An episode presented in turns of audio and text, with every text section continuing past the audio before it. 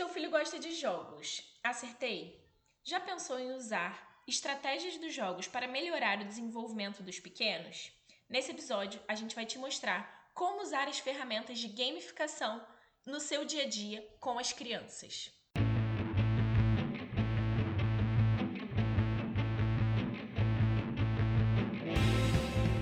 Começamos. Começamos mais uma edição do Escola para Paz. Aqui a gente discute estratégias que ajudam as crianças e as famílias a ficarem mais inteligentes. Eu sou Gabriela Rosa. Eu sou Luciano Nogueira e hoje nós vamos falar sobre gamificação. Gamificação, muito bem. Hoje a gente vai conversar um pouquinho sobre, na verdade, o que é gamificação, como usar a gamificação e de que forma a gente consegue usar ela e esses jogos aí, essa a parte no nosso dia a dia. Então, vamos lá, Luciano, o que, que é gamificação para a gente conseguir começar o nosso assunto? Vamos lá, vamos lá. Hoje eu sabia o tema, hoje eu sugeri o tema. Então vamos falar. Primeiro, vamos começar com a definição. Beleza. Gamificação nada mais é do que a utilização de elementos e dinâmicas presentes nos jogos para aumentar o engajamento em uma determinada atividade. Então, se você tem uma, um trabalho que precisa ser feito, que depende do engajamento e da aderência da, da pessoa, e você quer que isso melhore, você pode usar técnicas que a gente vê, ferramentas que a gente vê em jogos para alcançar esse objetivo. Então, tudo aquilo que é importante, mas as pessoas tendem a a não aderir muito, tipo academia, né? É, tipo estudo, pode ser tarefas de casa, né? Pode ser é, tornado um pouco mais atrativo usando essas essas táticas aí que a gente encontra nos jogos. E uhum. por que jogos? Né? Porque jogo é um negócio que muita gente até se vicia no jogo. É, é, é muito verdade. atrativo, né? Muito agradável jogar o o jogo ele foi evoluindo, os jogos, principalmente jogos de computador, de videogame, eles foram evoluindo ao longo do, do tempo e passando a ser coisas que cada vez prendem mais a atenção de quem está jogando, né? Tomam cada vez mais tempo de quem está jogando. Então, pode ser uma boa ideia usar alguns desses elementos para tornar outras tarefas um pouquinho mais, mais atrativas também. É, essas tarefas aí você falou do dia a dia, mas parece ser um, quando penso assim em gamificação, parece que é um assunto mais para escola ou para quem produz material para criança.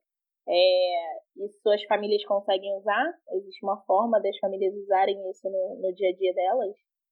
Conseguem, conseguem. Eu acho que conseguem usar até melhor, de uma forma mais adequada do que quando uma empresa tenta fazer ou tenta vender alguma coisa que é gamificada, né? A gente recebe muita, muita proposta de, de editora, de, de novas soluções educacionais aqui na escola e uma das coisas que a gente toma muito cuidado, até por já estudar a gamificação há bastante tempo, é com o mau uso da gamificação, né? É, é aquele cara que coloca alguma coisa ali só para dizer que está gamificado e tentar vender uma ideia bonita. Olha, o nosso material é gamificado, a experiência é gamificada. E você já sabe de cara que não vai funcionar, não vai gerar o engajamento que, que deveria. Uhum. E em casa, é, dá para fazer uma coisa mais consciente, obedecendo os princípios corretos, sem essa preocupação de fazer para mostrar. Né?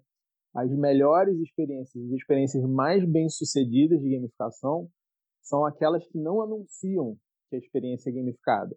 Né? Aquela gamificação que vem naturalmente do, do, da experimentação, da utilização daquele sistema. Então, eu acho até que eu prefiro quando é uma coisa pensada para para o usuário mesmo e não para vender alguma coisa que é o que a gente tem aqui. Então a gente tem algumas coisas que a gente usou, até por exemplo para construir o, o EAD, né? dá para a gente explicar um pouquinho mais isso lá, alguns princípios. É, mas quando a gente vê um negócio assim, muito, muita propaganda, olha isso aqui, esse material, esse livro, é todo gamificado, é uma maravilha, e a gente vai olhar o que a pessoa está dizendo que é a gamificação, fala, hum, não é bem isso que, que vai fazer funcionar, sabe? É só, é só uma fachadinha ali. Então, em casa dá pra gente se preocupar mais com os princípios e menos com a, a capa, né? Com a parte de fora.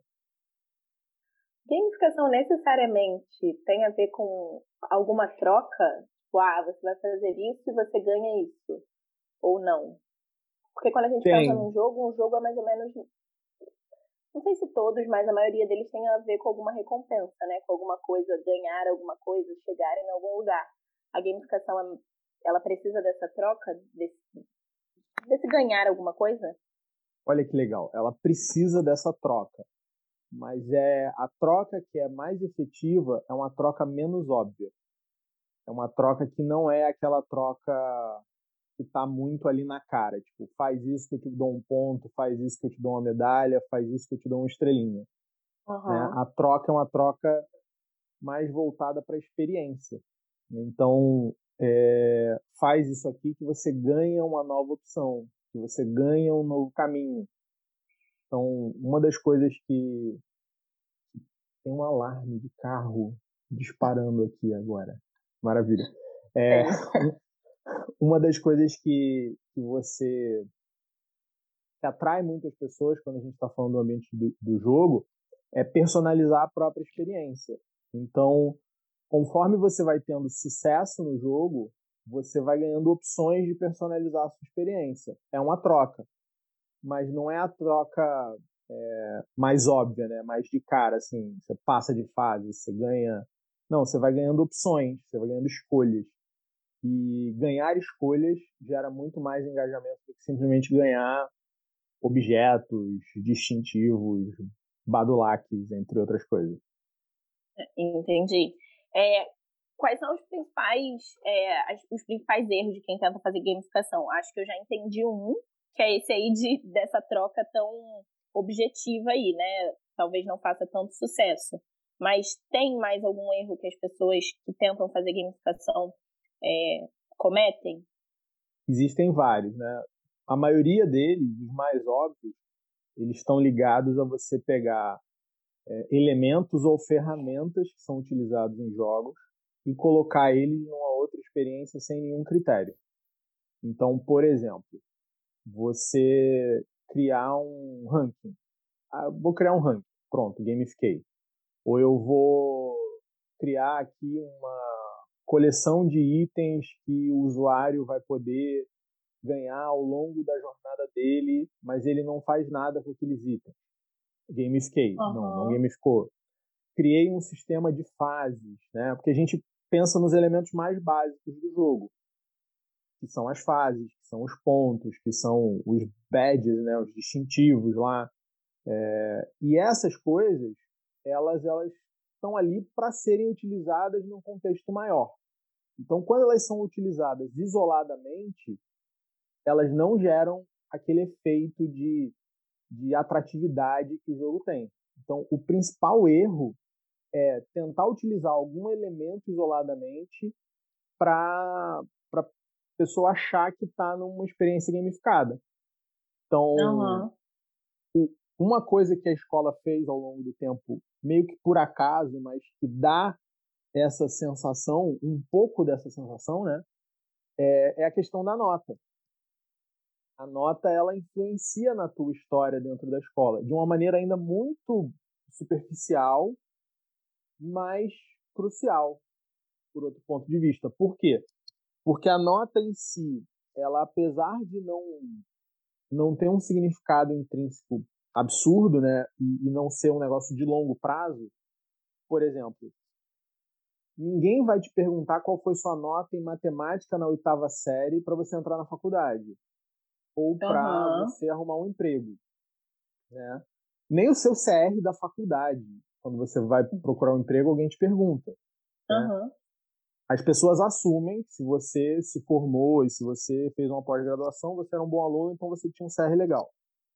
Mas dentro daquele período ali, ou dentro daquele ano escolar, é, a nota ela é um, um elemento onde você está acumulando pontos e a quantidade de pontos que você acumula te ajuda a, a chegar num objetivo. E esse objetivo ele ele ajuda também a contar a tua história ali dentro daquele ambiente, né? Você, você pode ser o CDF, você pode ser é, o cara que não gosta de estudar, você pode tirar, sair de férias um mês antes do resto da tua turma, porque você acumulou muitos pontos é, e passou direto, e outra pessoa que não acumulou tantos pontos ficou em prova final. Então, tem uma série de, de questões ali que impactam na vida real. Então a nota é uhum. é importante porque ela vai te dizer se você foi aprovado ou não. Ela não é tão importante porque no ano seguinte a nota do, da série anterior, se você passou de ano, já perdeu completamente o significado. Mas ela define um pouco da tua narrativa ali naquele ano, da história que você está contando ali naquele ano. E normalmente de uma forma indireta, né? Ela, se você foi muito mal num ano, é difícil você ir muito bem no outro ela está mais ou menos ligada, assim. Então, é um elemento que é um elemento que também a gente acha em jogos, né, esse acúmulo de pontos para conquistar um objetivo, e está ali meio que por acaso. Né? Foi, foi uma, uma, não foi uma questão intencional. Né? Quando se criou nota na escola para aprovação, ninguém pensou, ah, vou gamificar aqui essa experiência. Mas está ali presente e esse é um dos motivos que se sustenta tão bem até hoje, porque é um sistema que bem ou mal funciona, né? As pessoas veem clareza nesse sistema. Mas quando você usa isso isoladamente, ele fica frágil, né? Ele não ninguém ama a escola, ninguém acha a escola super assim atrativo, super legal porque tem nota. Mas ele tem um significado ali sim. Então, a gente tem que tentar andar nessa linha, né? criar alguma coisa com um significado e até um significado mais perene, mais uhum. duradouro, é, que dê opções a quem está participando ali do, daquele processo é, para que aquela experiência seja o mais personalizada possível. Então, não é acabar com nota, mas é que seria uma evolução para a nota ela ser é, transformada para algo com um pouco mais de significado. Entendi. Na, acaba que é, é construído meio que um, um histórico desse desempenho, né? Também a gamificação é, é uma é uma ferramenta mais visual ou mais sensitiva, talvez, de, de, de, você conseguir ver o desempenho ao longo do tempo, ou não? Também, também. Porque a, a questão da evolução, ela é Isso. crucial quando você está uhum. nessa experiência, né? Uma das coisas que atrai muito e que prende muito a gente no, no jogo, o que, que é? é que as primeiras fases de um jogo, e aí já é uma dica prática para quem quiser fazer isso em casa, né? Já é um exemplo prático para a gente aplicar. As primeiras fases do jogo, elas são muito fáceis. Você tem uma sensação de competência muito grande, né?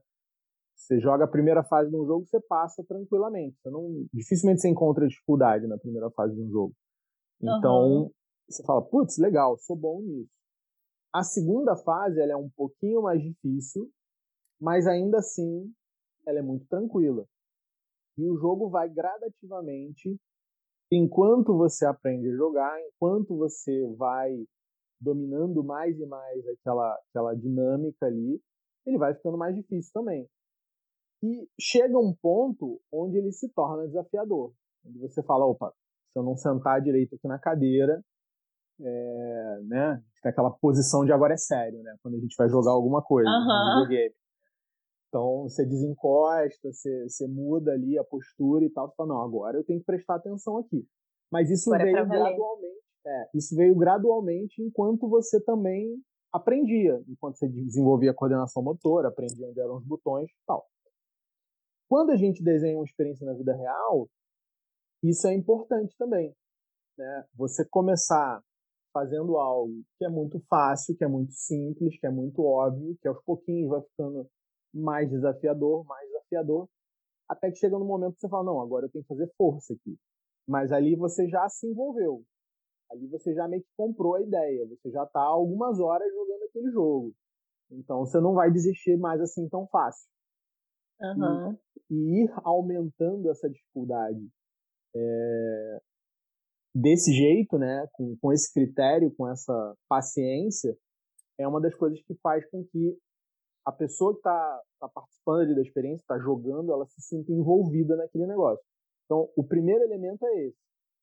É começar com algo que é fácil, sabendo que ele vai progredir para algo cada vez mais é, difícil, mais complexo, mas de uma maneira que, pelo menos por um bom tempo, eu ainda consigo superar aquelas dificuldades. Depois pode ter dificuldades bem maiores. Né? Mas esse começo é importante. Você falando isso me lembrou, pode não ter a ver, mas quando a gente faz dentro da escola avaliação, a gente tem tipos de avaliação diferentes e não só aqui, né? Outros lugares também têm avaliações diferentes, modelos de avaliações diferentes. Isso é um pouco do que a gente faz, né? A gente começa e trabalho de casa também. A gente começa num determinado, com uma determinada dificuldade, com um determinado objetivo, com uma coisa mais é, óbvia, com uma coisa mais certeira, e depois a gente vai subindo o nível, né? A gente vai aumentando esse sarrafo para construir esse entendimento né, da, da criança. Tem absolutamente tudo a ver. É, foi pensado, inclusive, dessa maneira. Porque o que, que acontece? O que a gente precisa entender é o seguinte: não existia um mundo onde se fazia jogos é, que evoluiu separado do mundo real e agora a gente conseguiu ir lá e pegar coisas é, novidades novíssimas, né, coisas assim revolucionárias e transcendentais e tentar trazer para o mundo da educação. Muito pelo contrário. Uhum. Né?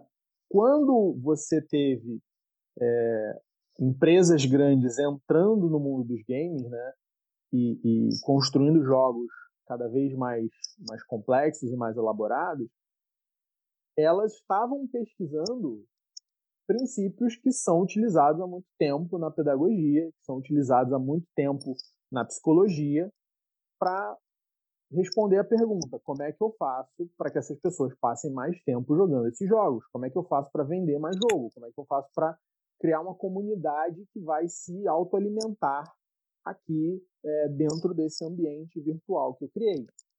Então, muita coisa que já era feita é, na, na escola ou, ou, por psicólogos, por pessoas que trabalham com comportamento humano, elas foram uhum. levadas para esse ambiente. Ali elas ganharam uma cara bonita, é, ganharam design, ganharam é, conceitos de, de, experiência do usuário, né? Que foram sendo incluídos ali para tornar a experiência ainda mais legal e foram levados a um outro nível em muitos casos. Então agora o que a gente pode fazer é falar, olha, isso serviu como um excelente laboratório. Será que tem alguma coisa que a gente consiga puxar de volta? Será que tem alguma coisa que de repente a gente não deu tanta ênfase é, nos últimos anos dentro da escola ou na criação dos nossos filhos, que a gente possa trazer isso de volta para a gente. Então, não, não, a gente não está olhando para o jogo como a, a salvação do, da, da, da educação ou como alguma coisa que vai fazer a educação melhorar muito.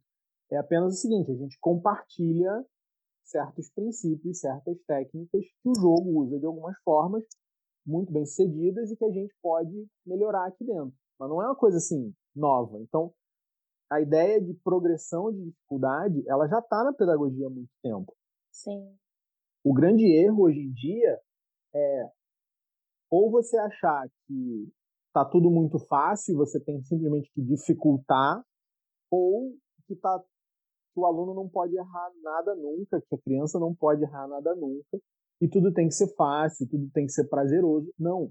É justamente essa gradação entre um começo mais simples, bem com cara de educação infantil, né, onde qualquer desenho que a criança faz é lindo, maravilhoso, a gente incentiva. É, como é que a gente passa disso de uma maneira gradual e atrativa para o aluno até chegar numa turma de ensino médio, onde tem conceitos bem complexos que vão ser apresentados, sem dar nenhum salto aí, sem perder o passo em nenhum desses momentos, a ponto de desestimular esse aluno. Né? Então, a coisa tem que ir ficando mais difícil, mas ela tem ficando mais difícil com um critério. Em casa, a mesma coisa. É, eu vou começar a envolver aquela criança em algumas tarefas, em algumas atividades, No início, é bom que elas sejam muito, muito legais, muito divertidas, muito fáceis, mas eu tenho que ter a intencionalidade de tornar aquilo cada vez mais difícil, cada vez mais complexo, cada vez mais desafiador a cada momento, praticamente. E é justamente um dos elementos que funcionam da gamificação é justamente essa, esse aumento visível da competência do, do jogador. É, a gente tem dois lados nisso aí, né? Porque se continua muito fácil, desinteressa, né? Acaba que a gente fala, tá, muito fácil, não quero mais. E se fica muito difícil, também desinteressa, tipo, é muito difícil, mas eu, e eu não quero mais, porque eu não consigo. Então, é, entender qual o nível da atividade dentro de casa, do qual vai ser a função da criança lá dentro de casa, ou dentro da escola, num exercício, em alguma coisa que seja feita, é, é muito sentir isso, né? Não posso deixar desinteressante porque tá fácil demais, porque eu aceitei qualquer coisa que veio, e eu também não posso permitir que o aluno, que a criança, que o filho, é, ache muito difícil a ponto dele desistir. Isso. E lembrando, né, esse é um dos elementos. Tem outros elementos aí que a gente pode usar também, né? Então, por exemplo, o, a questão da, da criação da própria história, né? Uhum. Cada, cada um, quando vai interagir com o jogo, e isso é um pouquinho é uma, uma característica da nossa personalidade, pensa em interagir com o jogo de uma forma diferente. Tenta, pensa em interagir não só com o jogo, mas com a situação de uma forma diferente. Então, quando você trabalha no mundo do, dos games, você tem basicamente quatro personalidades. As pessoas são divididas em quatro personalidades. Uma personalidade é a mais comum, a mais óbvia, né, que os jogos desde sempre é, apelavam a esse tipo de personalidade, atraíam esse tipo de personalidade, que é a personalidade orientada ao objetivo, né, que é o herói. Então, o herói, o que, que ele quer? Ele quer zerar o jogo. Ele uhum. quer chegar no final, ele quer passar de fase, ele quer derrotar um monstro, ele quer ganhar a corrida, ele quer ser campeão do campeonato de futebol. Esse é o herói. Então, o objetivo dele é o troféu final, é o prêmio. Ele quer passar de ano, né? Não importa muito como, mas ele quer dar aquele tiquezinho lá, aquele, né? Quer marcar o Vzinho ali no objetivo e falar conquistei. Uhum. E o herói é a maior parte da, da população. Então, se a gente for dividir em quatro personalidades, a gente teria 25% para cada um. Não vou lembrar aqui o número, mas você pode dizer que 30% a 35% das pessoas têm essa, essa característica. Né? Agora, tem 60%, 65%, 70% que não tem essa característica. Quais são as outras quatro, três características? Né? Você tem é, o explorador, o explorador ele quer conhecer cada canto, ele quer é, ver várias coisas, ele quer experimentar coisas diferentes. Ele é um cara que a atenção dele não está tão focada em, em, um objetivo só, mas ele quer viver aquele negócio uhum. como um todo, né? E ele no jogo, ele é aquele cara que ele vai procurar uma passagem secreta, que ele vai querer achar um, um bloquinho, um item escondido, é aquele cara que vai ficar procurando procurando sequência de comando na tela inicial para ganhar alguma coisa, ele quer descobrir os mistérios daquele ali. Né? É aquele cara que depois do jogo vai vai conversar com as pessoas e vai falar, ah, você viu aquilo? E é não necessariamente as pessoas prestaram atenção no que ele prestou, né? Isso. É aquele cara que joga GTA e ele sai andando para conhecer o mapa, ele quer ver o detalhe dos prédios, né? Ele quer tem esse cara e na escola uhum. ele quer conhecer todo mundo, ele quer conversar com todo mundo, ele ele quer ver todas as atividades, não só aquelas questões de sala de aula, então ele quer saber se tem uma equipe de esporte, ele quer saber se tem um clube de xadrez, ele quer saber, enfim, ele quer ter uma visão do todo daquele lugar, ele quer viver aquela experiência. Esse é o explorador. Uhum. Além do explorador, você tem o terceiro tipo. O terceiro tipo é o colecionador. Que no jogo, quem é o colecionador? O colecionador é um cara que se aprofunda mais em detalhes. Então, ele vai perseguir o, os achievements, né? Ele vai querer colecionar os badges, ele vai querer é, pegar todos os distintivos. Ele vai querer não só cumprir o objetivo principal, às vezes o objetivo principal se torna até secundário, ele vai querer é, não explorar por explorar, mas ele vai buscar pequenas conquistas. Ele vai procurar ramificações do caminho principal onde ele é, conquiste alguma coisa também. Então, esse é um cara que vai, é, na escola, no contexto escolar, acadêmico, ele vai procurar uma Olimpíada de conhecimento, ele vai querer se envolver em, em projetos, ele vai querer ter interesses fora da escola também. Ele é um cara que vai olhar para a formação dele e não vai se sentir atraído só por aquela conquista principal. Ele vai querer é, ser um cara que não só participa de um, de um extra classe, ele vai querer mudar de faixa no judô, ele vai querer participar da apresentação de dança é, ou de um campeonato, né? Ele tá ali naquela experiência de educacional mesmo, ele entende que ele está ali para é, galgar degraus, para subir degraus na formação acadêmica dele, mas não apenas pelo caminho tradicional. Ele vai querer coisas é, paralelas àquilo ali também. E em alguns momentos ele vai dar mais atenção ao paralelo do que aquilo que a gente considera principal. E se ele não tiver essa opção, ele se desmotiva. Uhum. Se você der só uma coisa para ele, ele vai achar aquilo meio chato. E dentro do ambiente do jogo, a gente tem a quarta personalidade, que são é, os, o, os contrários, os do contra, né? Em inglês é o contrarian, que é aquele cara que ele quer fazer o contrário. né? Então ele joga Mario Kart para atacar a casca de banana na frente dos outros. Ele não quer ganhar a corrida, ele quer zoar ao máximo os outros corredores tumultuar. possível. Ele quer tumultuar ele pega o Flight Simulator lá e, e, e bate o avião no prédio, ele ele tá jogando GTA para atropelar os outros, ele ele é do contra, né? Ele então ele tá na escola muito mais pelo social do que por outra coisa. Ele ele é aquele cara que vai querer matar a aula, ele é aquele cara que vai querer jogar futebol enquanto devia estar tá fazendo trabalho em grupo. É, não é que ele é um mau elemento, que ele é uma má pessoa, ele apenas está com o foco dele fora do objetivo principal daquele negócio. Às vezes é uma questão de motivação, né? às vezes é, é, é um problema de baixa motivação, às vezes é um problema de, de falta de clareza do que aquilo vai trazer para ele, né? e aí a gente tem que observar o que, que é. Mas tem pessoas que têm essa tendência. Né? São pessoas que não estão ali e, óbvio, né? aí é uma diferença do mundo do jogo para o nosso mundo aqui muitas vezes o cara que está desenhando o jogo ele quer apelar para as quatro personalidades. Ele quer que os quatro uhum. queiram jogar o jogo dele. Não necessariamente a gente quer estimular um cara que é um, um, cara do contra como esse a continuar ou a ser mais do contra ainda. Mas a gente tem que saber que existe isso como uma característica muito forte é, daquele aluno, daquela pessoa, daquela criança, e a gente tem que saber trabalhar isso também.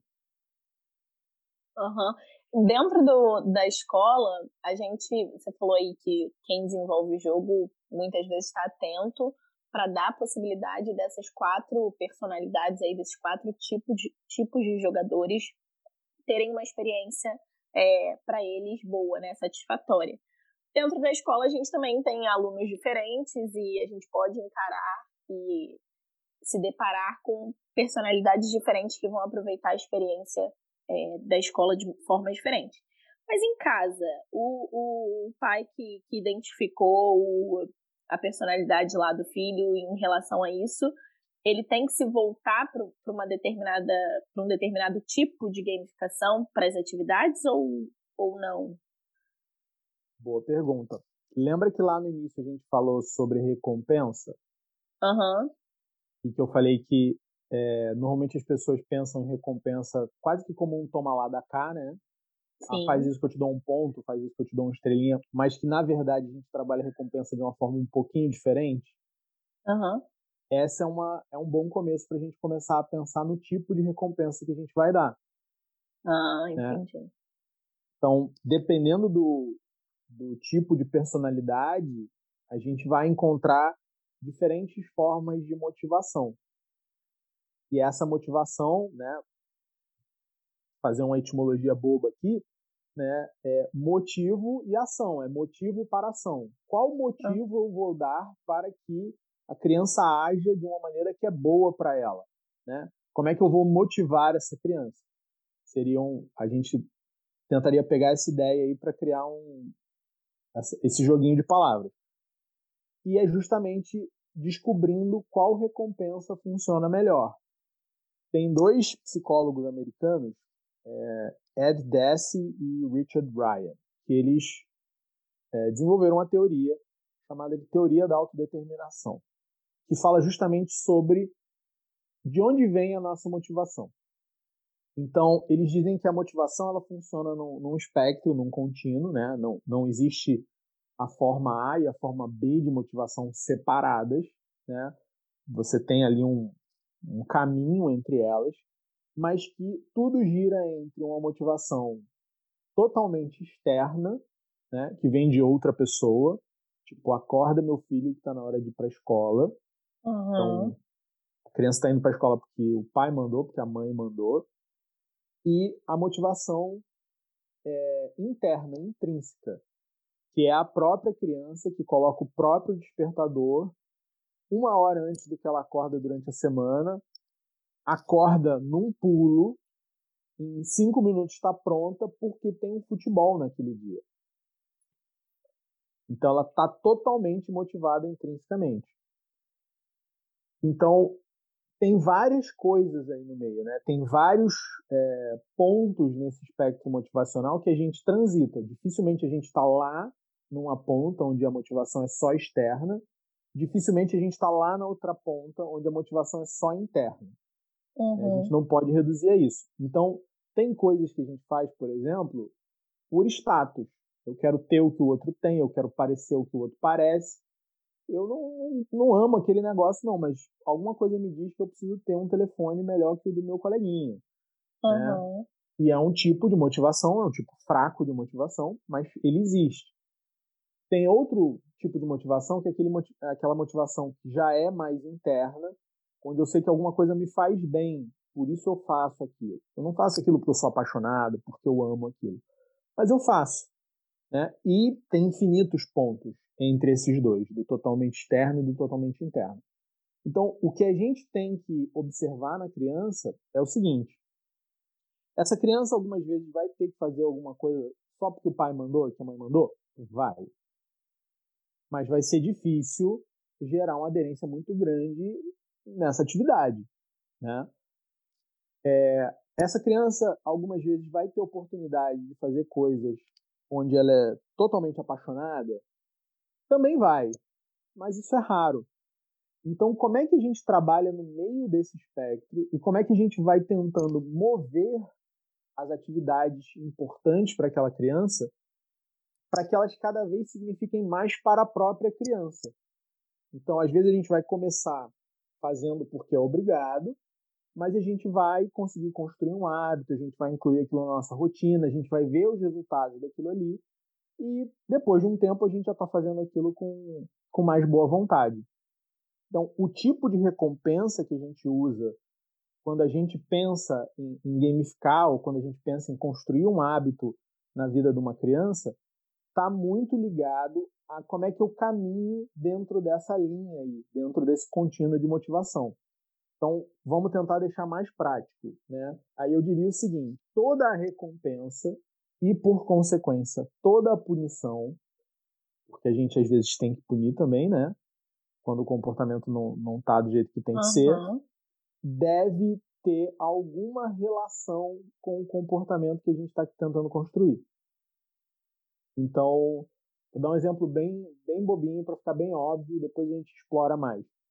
É, se a criança não comer direito, é melhor eu, sei lá, deixar ela sem jogar na segunda-feira, a criança não comeu direito. É melhor eu deixar ela sem futebol no sábado ou sem videogame, ou é melhor eu tirar a sobremesa? A sobremesa pelo menos tem uma ligação ali, né? Uhum. É, se a criança não arrumou os brinquedos dela depois de brincar, é melhor eu, sei lá, fazer uma coisa completamente aleatória ou falar, olha só, eu tive que guardar os seus brinquedos, eu perdi tempo aqui, então uma coisa que a gente ia fazer eu não vou poder fazer porque eu gastei meu tempo arrumando os brinquedos que você devia ter arrumado. Mostrar para a criança que existe uma, uma consequência. Na hora da recompensa é a mesma coisa. A gente tem que dar uma recompensa que esteja relacionada com aquela, com aquela atividade ali dela e que seja algo que a criança queira. Por exemplo, vou, vou dar um exemplo de um jogo. Tem um jogo muito legal que foi lançado pela Secretaria de Alfabetização, pela CEALF, é, se chama Grafo Games. É um jogo que foi criado, se não me engano, na Escandinávia, e a gente tem uma versão em português, para português do Brasil, que foi um projeto lá da Secretaria de Alfabetização. É um joguinho muito legal. Ele está ali para desenvolver consciência fonológica nas crianças. Está ali para ensinar as crianças o som das letras e ajudar elas a ler. Uhum. É, então, o joguinho em si tem um objetivo bacana e a criança ela sente é, que ela está aprendendo a ler com aquilo ali. Mas dentro do jogo, cada vez que ela consegue conquistar um determinado objetivo, e aí você tem lá os pontos, né? A criança completa a, a fase bem completada. Tem, ela ganha as estrelinhas, ela vê o percentual de acerto dela, ela ganha lá umas moedinhas e ela vai poder trocar essas moedinhas na loja. Aí ela ganha um caderno de, de adesivo tal. Não é nada muito sofisticado, mas funciona super bem. Por quê? Porque pegou elementos é, que são atrativos para uma criança daquela idade, 4, 5, 6 anos de idade, né? e a criança cria uma coleção de, de adesivos lá de bichinhos. E a cada fase que ela passa, ela desbloqueia uma página nova, um cenário novo. Então, não precisa ser nada assim, ah, não, porque os jogos são muito complexos e tal. Não precisa disso. É só alguma coisa que tenha valor para aquela criança naquele momento e que esteja relacionada com o resultado dela. Não é um caderno de adesivo fora do jogo, por exemplo. É um caderno uhum. de adesivo dentro do jogo. E ela só tem acesso àquela recompensa se ela conseguir passar de fase. Então motiva a criança a tentar passar de fase. Ela quer o adesivo e ela quer dinheiro para comprar o adesivo. Ela quer dinheiro, né? Ela quer tokens, ela quer as moedinhas do jogo, ela quer o meio de troca do jogo. Então isso vai criando um, um círculo ali, né?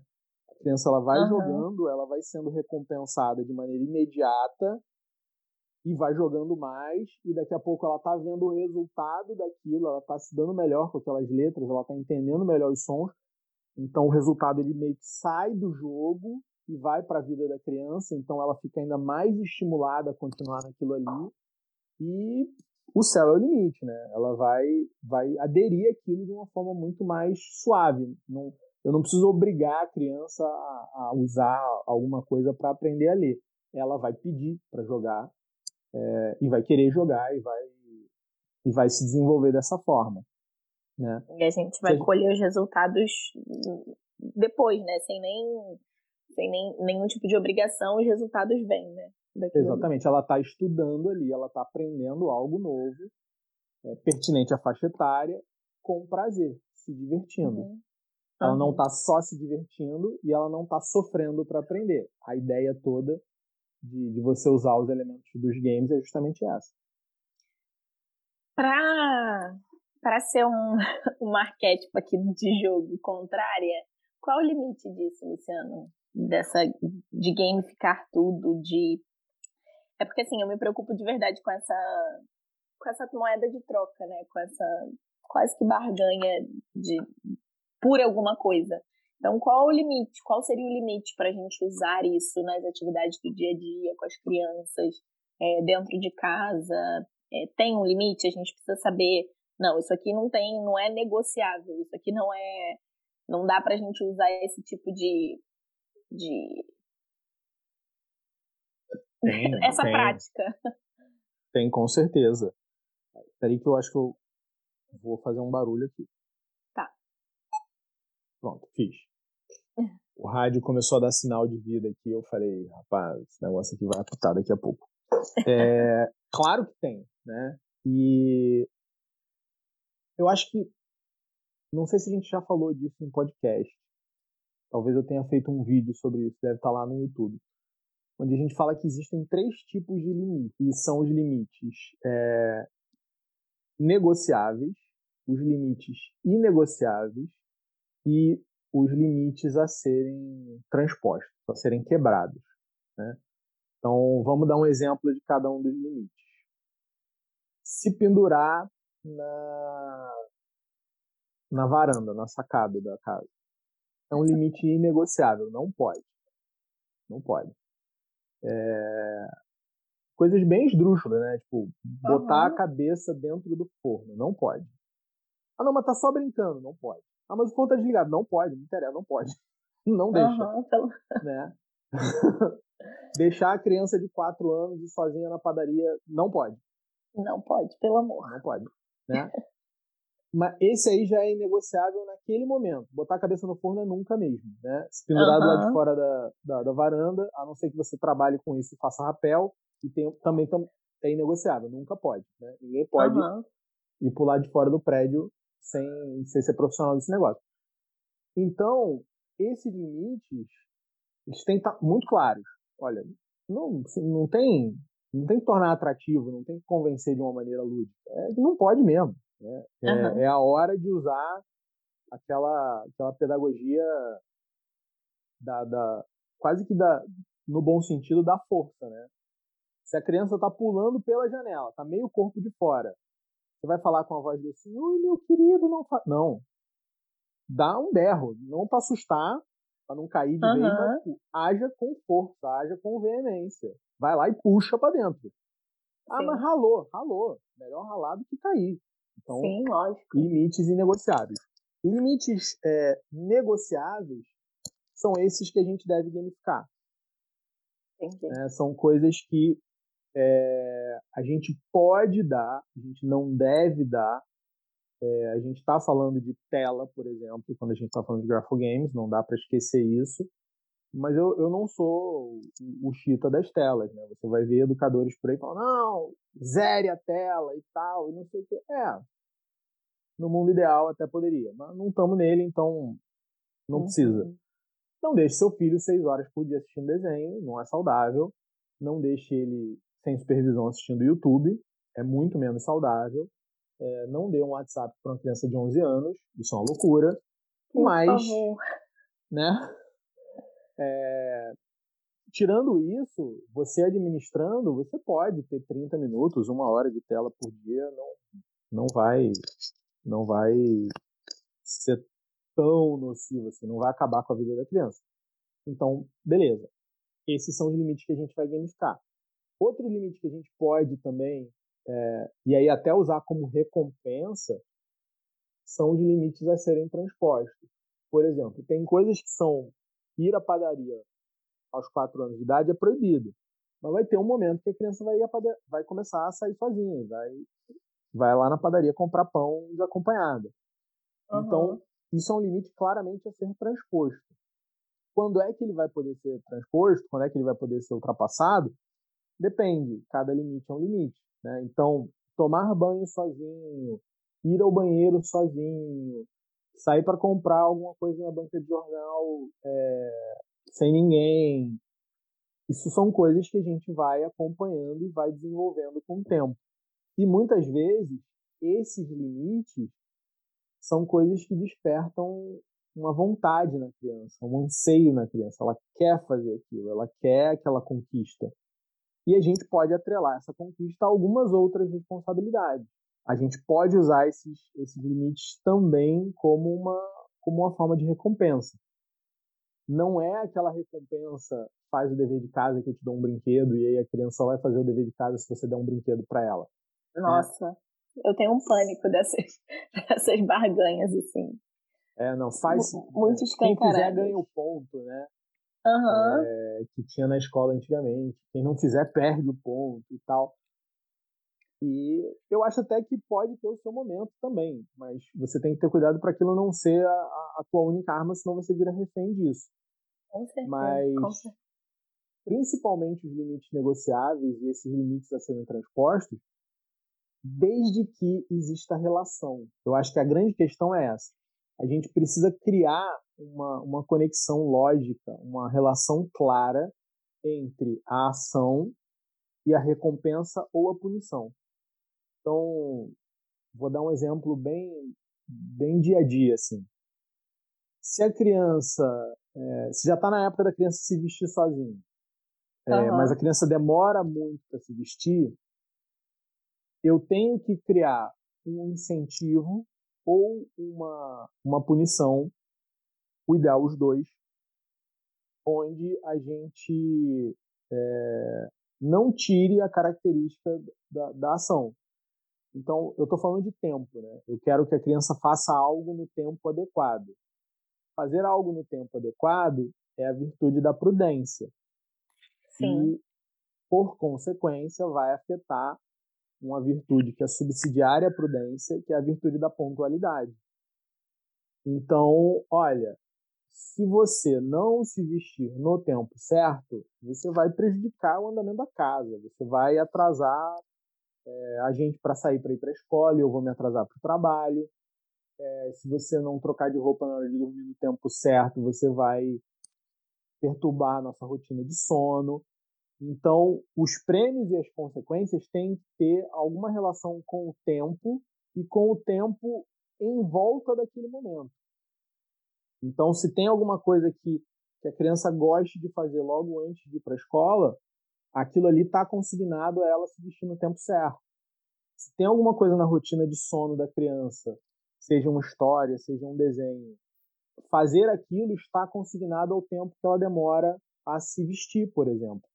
Então, quando a gente cria é, recompensas, olha, eu vou ler a história para você desde que você se vista no tempo adequado. Eu vou dizer qual é o tempo adequado. Se você ficar enrolando, se você parar para brincar no meio, não vai dar tempo da gente ler a história. Então não é um, uma barganha simples. A criança uhum. consegue enxergar a relação daquilo ali, que é uma relação que ela vai ter que lidar na vida de alguma forma. Ao longo da vida dela, se ela é, demorar para se vestir, ela vai chegar atrasada no trabalho. E ela vai ter um problema com isso. Então é uma relação direta, é uma relação clara. Então não é apenas a barganha é, é, é, ensinar que aquilo afeta mesmo, aquilo traz uma consequência. Aí você está desenvolvendo responsabilidade. É, você falou isso uma vez aqui, você chamou de consequência natural, né? De, da criança natural. conseguir, da criança conseguir enxergar que o que a gente faz não é fora, não é criado uma realidade paralela, é, é natural, aquilo ali vai acontecer, você não está fingindo. E aí a gente precisa estar tá meio alerta, a gente que é adulto, né? para quando a gente está tratando com as crianças dessas trocas, dessas consequências naturais, de expor para a criança essas consequências naturais, de também ter um esforço muito grande nosso de não transpor isso, porque assim, ah, se a gente se atrasar, se você demorar para se vestir, a gente vai se atrasar para chegar lá no parquinho que a gente disse que ia. Mas não, a uhum. criança se atrasa, a gente vai pro parquinho porque o mais importante é que eu prometi que a gente ia pro parquinho. Então, eu acho que faz parte desse movimento nosso como adulto permitir que as consequências naturais aconteçam e não inventar saídas para elas, né? Porque senão, senão a criança não enxerga. Tem uma coisa que eu acho muito importante é, a gente aprender é, na Bíblia, que é o seguinte. Se você lê o, o Antigo e o Novo Testamento também, você percebe o seguinte: todas as promessas de Deus na Bíblia são promessas condicionais. É, eu vou te dar muitos filhos, se você, eu vou libertar o povo, se o povo se arrepender. Eu, é, sempre tem uma condição, nunca é de graça. Você pode ficar aqui no jardim do Éden, maravilhoso, não pode comer aquela fruta. As nossas promessas, elas vão ser condicionais também. Uhum. É, a gente pode fazer isso aqui? Pode, desde que que é uma coisa que está ali no, no, no, caráter do jogo. Né? O jogo te promete um monte de coisa, mas você tem que demonstrar alguma competência, você tem que fazer algum, se comprometer de alguma forma. uma, uma coisa que eu acho interessante, que eu acho que é, é legal para a gente enxergar, é aonde a gamificação está que a gente não chama de gamificação. É, eu acho é que traz um pouco mais para a nossa vida. Uhum. Então, por exemplo, um sistema muitíssimo bem gamificado hoje em dia, que ninguém fala que é gamificado, é cartão de crédito. É cartão verdade. De crédito é, um, é uma das melhores aplicações de gamificação que está na vida de todo mundo. Por quê? Porque você tem elementos de jogos, as ferramentas dos jogos, né? Você usa o cartão de crédito, você ganha ponto, ganha milha, ganha alguma coisa para usar o cartão de crédito. E se você usar muito o cartão de crédito, você vai ter o cartão Gold, Platinum, Black, Nankin, sei lá, tem um título, você ganha um distintivo, um badge uhum. para usar, porque você é um cara especial.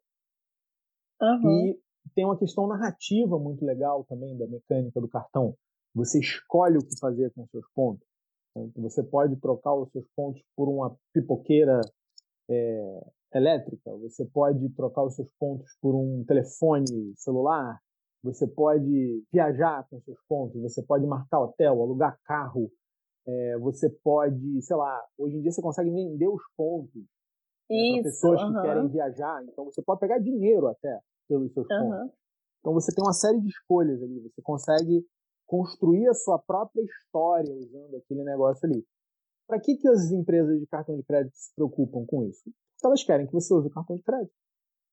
Então elas utilizam elementos e dinâmicos de jogos para aumentar o engajamento ou a aderência a uma determinada atividade. Olha como funciona bem, quando uhum. é bem pensado. Agora, o que, que é o segredo? É você ganhar ponto? Não, é você poder decidir o que você vai fazer com aqueles pontos. É você ter opções diversas de buscar recompensas pela sua fidelidade, aquela, aquela bandeira de cartão. Uhum. Né? Que é justamente esse comportamento que elas querem incentivar. Então, quando a gente vê uma vantagem clara para ter um determinado comportamento na nossa vida. A gente se sente motivado, a gente, se, a gente tem um motivo para a ação naquele sentido. Então a gente vai acabar fazendo. E é natural, ninguém se sente forçado, ninguém se sente coagido a usar um cartão de crédito. Tem um lado negativo aí? Tem, né? Cartão de crédito é um negócio mais complicado de você administrar. Então, se você uhum. não souber fazer bem a conta ali, você vai acabar contraindo uma dívida, tem um juro caro para você pagar. Então, não é de graça, né? não é só o benefício. Você tem que ter os cuidados também, como a gente falou. Mas está muito claro que usar esses elementos, principalmente os elementos mais é, sutis, né, que tem a ver com, com a facilidade de você fazer aquilo. Hoje em dia é muito fácil usar cartão de crédito. Né? Uhum. Qualquer lugar aceita. Você vai comprar um picolé na praia, o cara puxa uma amarelinha lá e você tá pagando no, no, crédito. Não, além de aceitar, qualquer lugar faz cartão de crédito. As Exatamente. lojas fazem da própria loja o próprio cartão de crédito, né? Então. Você abre uma conta no banco digital, daqui a pouco você já está com cartão de crédito e tal, e vai. Uhum. Né? Então, é, é dessa forma que a gente pode pensar em utilizar esses conceitos na nossa vida. Não é só criar um sistema de pontos ou criar um sistema de, de premiação, mas é justamente essa questão de poder personalizar a experiência, poder é, ter escolhas atreladas, né? ganhar opções de escolha naquele determinado comportamento que fazem com que aquilo fique muito, muito atrativo, mas não descambe. Não é aquela coisa, ah, eu vou. Tudo que a criança quiser eu vou fazer. Não. Uhum. É, condicionando aquilo a um, a um comportamento desejável, condicionando aquilo a, a, a uma boa educação, a, a, dedicação aos estudos, e aí ela vai tendo cada vez mais opção, né? Ela está cada vez mais responsável. A, a disciplina positiva ela tem uma, uma ferramenta que ela chama de escolhas limitadas. E aí o exemplo que eles dão é, é de três escolhas, né? Na verdade, você dá para a criança três escolhas. E ah, brincadeira, eu quero brincar na piscina. Não, hoje não, não vai dar pra gente ir pra piscina, mas existem três possibilidades que a gente pode ter aqui. Então, trazendo isso um pouco para gamificação, seria, sei lá, sabe aqueles que quando a gente vai em loja, sorvete, essas coisas assim, café, tem, tem lugar de café também que tem isso. Você, a cada volta eles vão carimbando, né? Que você, ah, você veio, você veio. Na quinta vez você ganha um café, um sorvete de graça. Com a criança dá para fazer isso, né? E no final dela, sei lá, você lavou a louça a semana inteira, você não pulou, você completou cinco louças lavadas. E aí você pode escolher dentro dessas possibilidades aqui que eu tô te dando, o que, que a gente vai fazer por isso. A gente vai sair, a gente vai brincar, a gente vai. E, e é uma forma de dela cumprir com que, com que deve ser feito, né? O grande, é, a grande sacada disso aí é enxergar que talvez o maior prêmio seja a escolha. É isso, é isso. É. O maior é prêmio é a escolha, não é, não é nenhum dos três ali isoladamente, mas o fato de poder escolher, e óbvio, como as escolhas são limitadas, a gente garante que não vai. nada vai ser absurdo ali, né? Uhum. É, não vou ficar pobre com uma das escolhas. Se eu abrir a escolha, a criança vai pedir Castelo é, da LOL. Né? Tem um filme que, que tem um filme, acho que é da Netflix só, que é Dia do Sim, eu acho, é um negócio assim. E eu assisti com a minha filhada esse filme e é literalmente um dia do sim. Tudo pode. Eles colocam alguns limites lá, não pode nada que afete a saúde, nada de risco nesse sentido, mas tudo pode. Aí tem um limite uhum. financeiro, não sei o quê. É, o objetivo não é esse, não é tudo que a criança pode, tá? É, não é isso. É, a ferramenta da disciplina positiva é escolhas limitadas. Então, quem põe o limite é o adulto. Então, é, é a e, criança aí, pode. O, o, adulto ele acha que, por não estar dando ali nada que esteja no, no top 5 da criança naquele momento, não vai ser tão bom para a criança. Mas uhum. é justamente esse ponto que a gente chegou.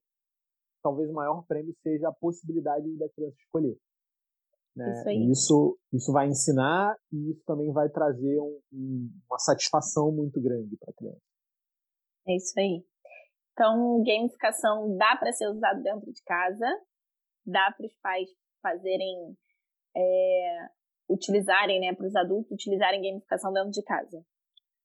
Dá, com certeza. É, é só a gente se afastar um pouquinho da, daquele fetiche de que é, é um negócio extremamente complexo, só grandes empresas de software têm acesso, grandes editoras, e que uhum. é a nova novidade do verão, então é tudo muito sofisticado e difícil. Não, são princípios é, que já estão aí na psicologia, na pedagogia há algum tempo, que são aplicados de uma forma um pouquinho mais inteligente, em alguns casos, para tornar uma determinada atividade muito mais atrativa. E se essa atividade for algo que faça bem para a criança, pode e deve ser usado pelo, pelos pais e pelas famílias. Muito obrigada, Luciano. É... Obrigada a você, Gabi. Se vocês usam aí alguma ferramenta, se vocês têm algum exemplo que vocês fazem em casa, conta pra gente. É bom, a gente aqui na escola usa algumas ferramentas de gamificação com as crianças também, então conta pra gente aí. A gente volta com outro episódio semana que vem. Muito obrigada, até a próxima. Fiquem com Deus. Um abraço, pessoal. Fiquem com Deus. Tchau.